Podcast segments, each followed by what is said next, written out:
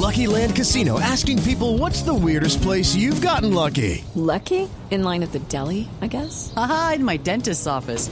More than once, actually. Do I have to say? Yes, you do. In the car before my kids' PTA meeting. Really? Yes. Excuse me, what's the weirdest place you've gotten lucky? I never win and tell. Well, there you have it. You can get lucky anywhere playing at LuckyLandSlots.com. Play for free right now. Are you feeling lucky? No purchase necessary. Void where prohibited by law. 18 plus. Terms and conditions apply. See website for details.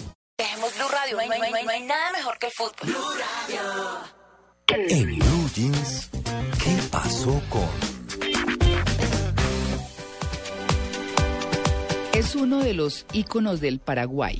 Es tan grande que es hasta presidenciable. En el fútbol y como arquero fue un outliers, un fuera de serie. Estamos hablando de el paraguayo José Luis Chilabert, a quienes ustedes recordarán como un arquero irreverente, mm, complicado si se quiere, pero muy, muy popular y muy importante en su época. Sobre él, de quien no sabíamos nada, escribió en las dos orillas Fabio Arevalo Rosero, a quien hemos invitado hoy para que, para que nos cuente cómo fue ese encuentro. Él pone audios, si ustedes entran a la página, hay audios y un poco pues la introducción a cada uno de ellos sobre lo que eh, Fabio conversó con él. Pero además es que mm, yo como no conozco tanto a profundidad y aquí nosotros no somos tanto expertos en deportes, pues invitamos a Javier Hernández Bonet para que nos ayudara con esta entrevista porque realmente fue un hombre muy, muy importante. Fabio, muy buenos días. María Clara, buenos días. Saludo muy cordial, afectuoso para usted, para los oyentes, para su mesa de trabajo, a Tito, Natalia, Carolina y a todos. Y muy complacido de estar eh, eh, con usted aquí. Déjeme decirle tres cosas muy puntuales. Sí, señor. Primero, usted es una persona que tiene el apellido por todas partes. Ay, muchas gracias. Los- lo segundo, que este programa de altísimo contenido es, es uno de mis favoritos. Ah, qué Y bien. lo tercero que me impresiona, sus columnas igualmente en las dos orillas. Estoy encantado con el tema. Y No, muchas gracias Dios por mío. la invitación en el día de hoy. Gracias, estoy que me meto debajo de la mesa. La Feria de las Flores se llama esto. Sí. No, pues Dios lo bendiga. Muchas gracias, Fabio. Muy amable. Bueno, muy bien. Este artículo por el que lo hemos llamado, que es bien interesante, eh, nos lo va a ayudar a abordar don Javier Hernández Bonet, que está al otro lado de la línea. Javier, buenos días. Hola, María Clara, buenos días. Ay. de Blue Radio. No lo levantamos, ¿cierto? No, creía que se salvaba de la madrugada de un domingo y no, tampoco. No. No, no, estoy, est- estoy con el, el abrazo de, de Blue Radio. pues. Ah. Me- Medio equipo con gripa. Ay. No. Javier, muchas gracias. Muchas gracias por apoyarnos en esta entrevista. Javier, una primera pregunta antes de hablar con Fabio. ¿Quién era José Luis Chilabert como profesional y como persona? Como profesional era un líder eh, indiscutible que condujo a un equipo sin mayores eh, estrellas a, grandes gestas como ganar eh, un, título de Copa Libertadores, una intercontinental de clubes, un hombre que manejó la mente de sus compañeros, que se atrevió a poner en jaque ante la opinión pública a grandes eh, ídolos como Diego Armando Maradona. Yo diría que fue el primero que lo retó y lo desenmascaró eh, ante la sociedad argentina, tocando temas supremamente delicados eh, como el de la vida eh, desordenada de Diego Armando Maradona. Entonces, nunca tuvo pelos en la lengua y desafió a todo el mundo por, porque su carácter es que él es, es así definitivamente.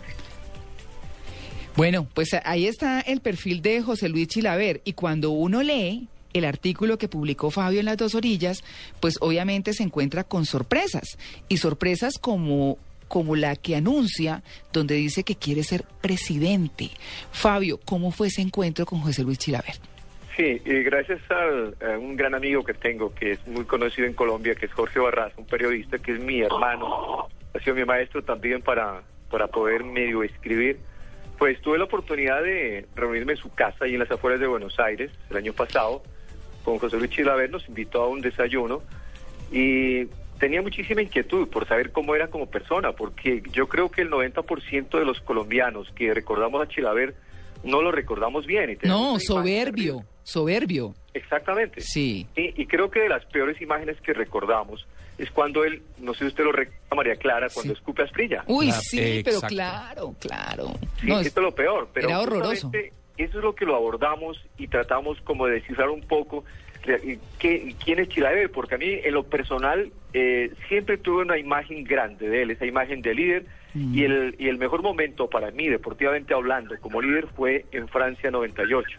Cuando Francia le gana en partido eh, por muerte súbita, en el minuto 113, y todos caen al piso llorando, y el único que no cae al piso es Chilaver, y altivo y de pie lo empieza a levantarlos uno por uno, y me interesaba saber qué les decía Chilaver. Mm. Y tenía muchísimas preguntas, por eso lo busqué, y tenía claro que era un líder. Y hoy encuentro una persona pues extremadamente humana, muy afectuoso, cariñoso, un hombre cambiado, un hombre que tiene excelentes relaciones con los futbolistas colombianos. Maduro. En lo personal me cambió, me cambió el concepto que tenía. Javier, ahí lo dejo. Eh, nosotros lo tuvimos aquí en el 2006 cuando hicimos el lanzamiento de- del Campeonato Mundial de Fútbol en el Gol Caracol. Sí. Lo que dice Fabio es cierto. Eh, es más, coincidimos en un restaurante con una actriz que se levantó y le dijo, ¿y usted qué hace tan gordo? Porque ya se había retirado del fútbol. Le dijo, y le, y le contestó, "Oiga, con esta cara de malo, eh, con esta cara de malo que yo tengo, eh, lo único que pude hacer en el fútbol fue meter miedo. Ahora estoy eh, gordo, sedentario, viviendo bueno, eh, dándome las revanchas que nunca me pude dar en el fútbol porque mis, mis oficios eran varios, Mm. entre otros eh, hacer eh, bochinches para sacar ventajas.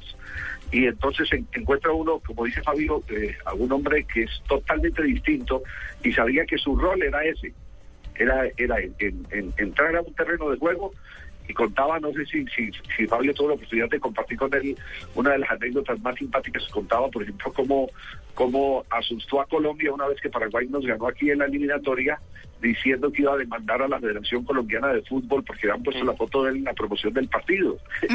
y, y Astudillo, el presidente de la federación, eh, eh, literalmente se mojó los pantalones porque eh, una demanda de esa magnitud representaba el, la, dar la quiebra de la federación que ya de hecho estaba quebrada. Fabio.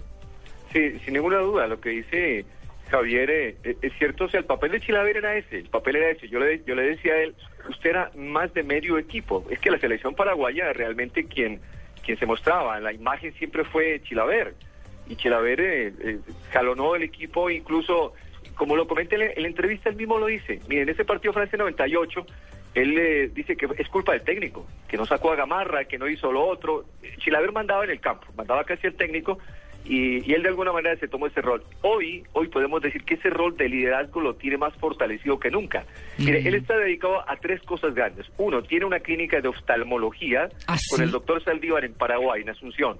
Dos, tiene, tiene una organización donde dan capacitaciones en temas de liderazgo y donde las dirige él personalmente.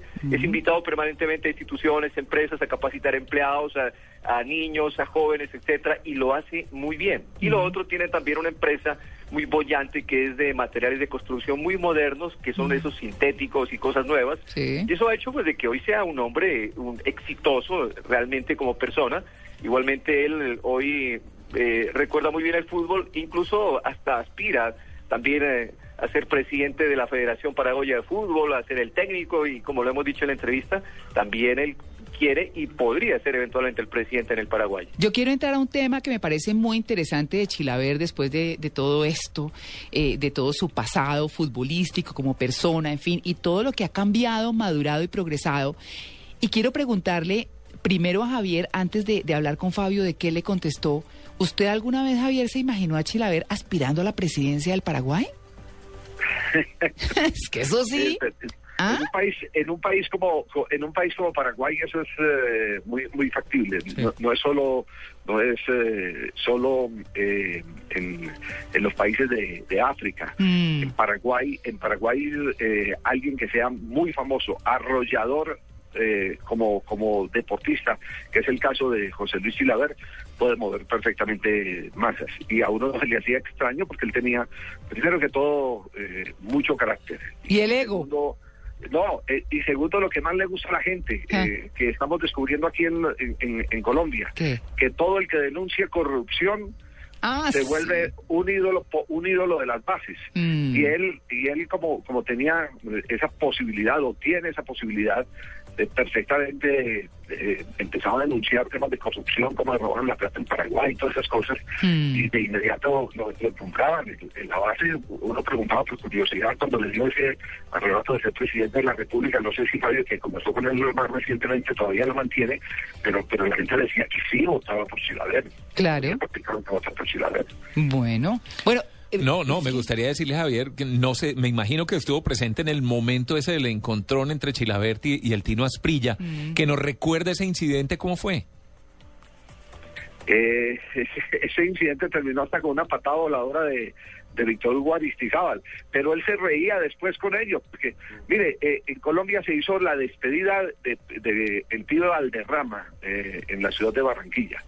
Esa despedida 24 horas antes estuvo por fracasar, porque se canceló un vuelo, no sé por qué razones, en las que venían los jugadores. Y Chilaver, sabiendo eh, eh, que, que aquí medio Colombia lo odiaba, pero entendiendo que había un acto eh, que se merecía un gran jugador de fútbol como Carlos Valderrama, que estaba montado y preparado, no dejó ir los jugadores del aeropuerto de Ceiza. Lo reunió ahí en Ezeiza cuando todos eh, cogieron su maletica para irse porque el vuelo lo habían cancelado y hasta que no consiguieron vuelo por otro lado no no no dejó escapar eh, a, a los eh, futbolistas que finalmente vinieron y- e hicieron ese gran show que es uno de los partidos con más alta audiencia en la historia de la televisión colombiana. Y entonces ahí era donde uno se reía viéndolos todos los que habían peleado antes y que nos hicieron pelear a todos nosotros es porque tomamos partido reunidos abrazados y disfrutando de una noche post partido espectacular. Claro, pues eh, le preguntamos a, a Fabio después de estas remembranzas tan, tan interesantes que, que está narrando Javier, ese hombre eh, que dice usted en su artículo mm, quiere ser presidente de la República con toda la posición que tiene de su esposa, eh, usted lo vio diciéndolo realmente serio, ¿para dónde va José Luis Chilaver más allá? De, de esos negocios prósperos que está liderando y que está llevando, sacando adelante.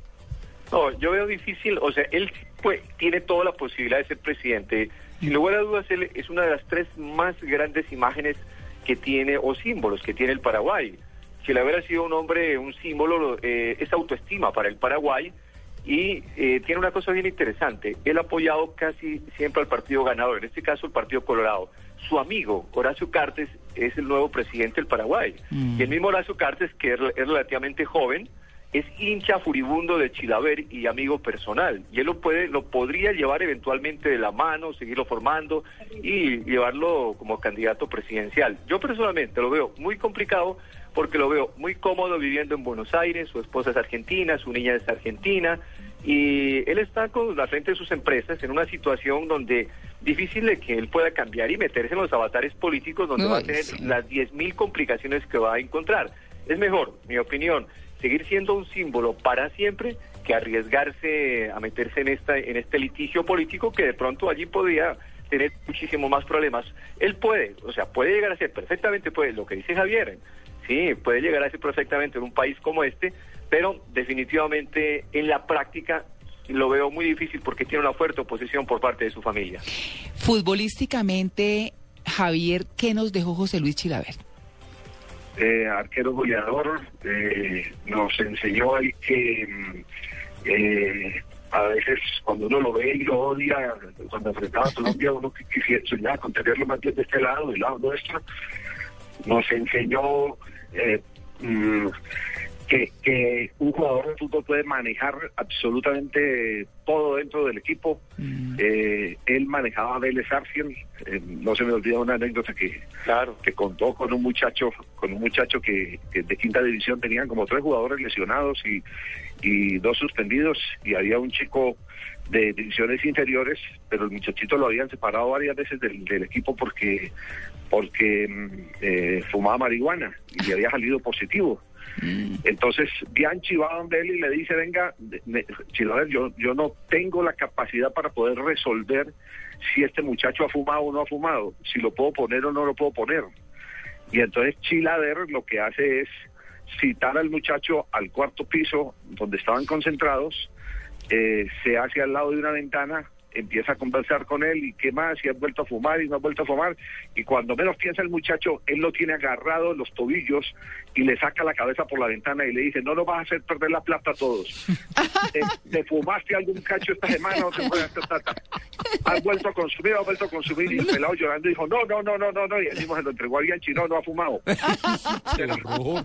¿Qué tal? Ay, qué susto, qué susto. ¿Y qué dejó ese, ese, ah, ah, diga, es que además, no, qué anécdota tan dura. ¿Ah?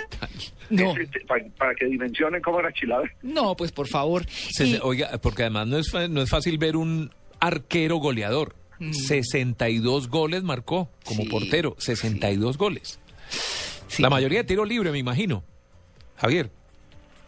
Sí, aquí nos, aquí nos hizo uno que después nos convenció, estábamos sentados eh, conversando con, con José Luis y con el gol Iván Mejía y nos, y nos comentó cómo fue que nos hizo un- el gol de tiro libre con el que perdimos la- en una eliminatoria que nos costó la ida al Campeonato del Mundo en el Estadio del Campín. Mandó a los compañeros a que alegaran, a que discutieran y mientras ellos discutían y Colombia hacía la barrera, él movió la pelota por un ladito para que la barrera no tapara todo el ángulo de disparo y se la metía a Córdoba por fuera de la barrera contra el palo derecho de la portería de, de Colombia. ¿Qué tal, no? De inmediato apenas apenas nos contó la anécdota, nosotros nos levantamos y nos fuimos a buscar. Yo, yo saqué el Claro, el video, esto sí será ver la verdad cuando nos lo pillamos, evidentemente, ninguno nos habíamos dado cuenta. Oiga, de pronto sí nos estamos perdiendo de un político porque con todas las estrategias, moviendo claro. gente por acá, actuando por allá, eso sí, tiene todas las condiciones. Fabio, ¿qué nos deja después de su conversación con, eh, con José Luis Chilaver? ¿Qué nos deja José Luis Chilaver como persona?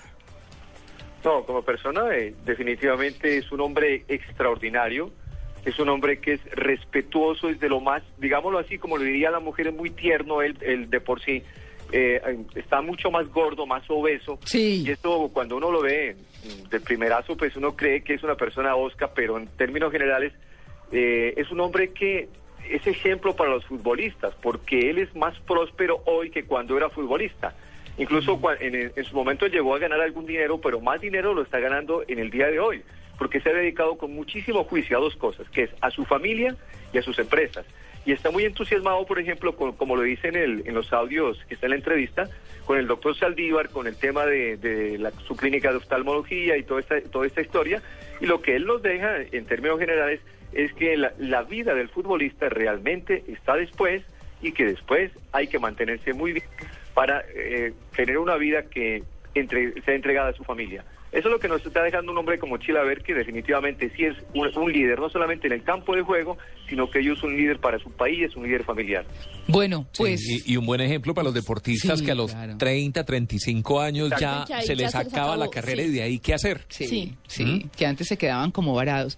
Pues queremos agradecerles muchísimo por este aporte deportivo hoy en Blue Jeans. Que no es tan, sí, muy rico. y Además, esas anécdotas históricas tan interesantes entre anécdotas de hace un muy buen tiempo y la actualidad, que son chéveres. Don Javier Hernández Bonet, muchas gracias por ayudarnos con esta entrevista.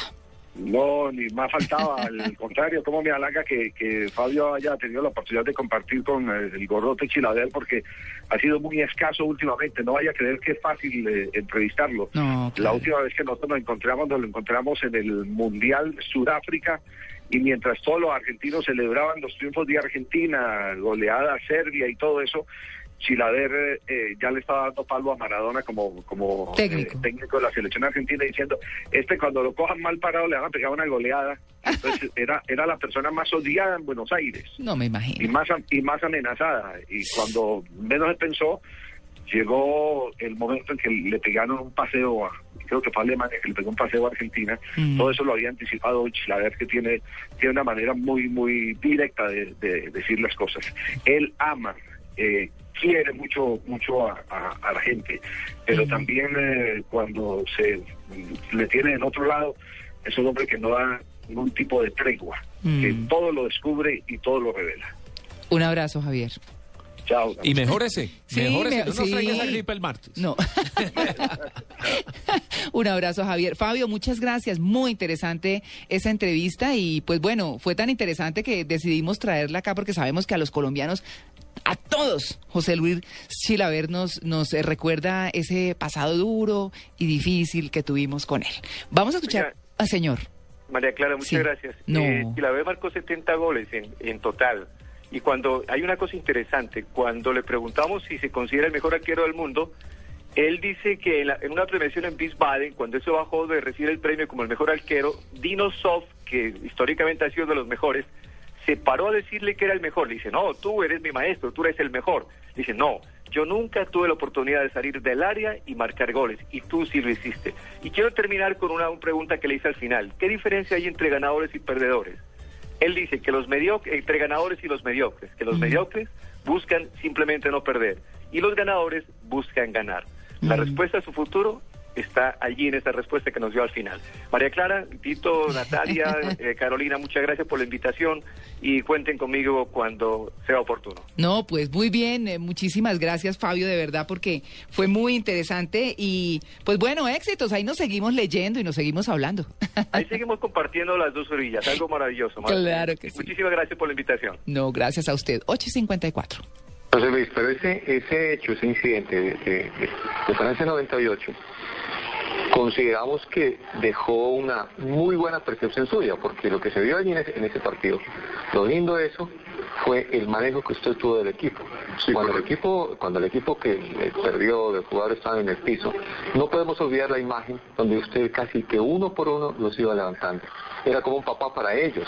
Era realmente como la imagen que vimos. Y todo el mundo la vio, era, era conmovedora y parecía el técnico, parecía el presidente, eh, nos parece absolutamente valioso. Y creo que, aparte de que, de que Paraguay que, quedó eliminado, la sensación que dejó José Luis Chilaver para el mundo fue una sensación eh, totalmente inolvidable y de una persona que tenía un futuro, no solamente en el fútbol, sino un futuro para ser un verdadero líder en el, en el, en el país. Sí, justamente que yo le manifesté a cada uno de mis compañeros que estaban ahí tirados, eh, los levantaba uno cada uno y les decía que me sentía orgulloso de tener compañeros como ellos. Porque no perdimos eh, siendo que el equipo anfitrión fuera superior con nosotros, sino por el destino de la noche de Portugal.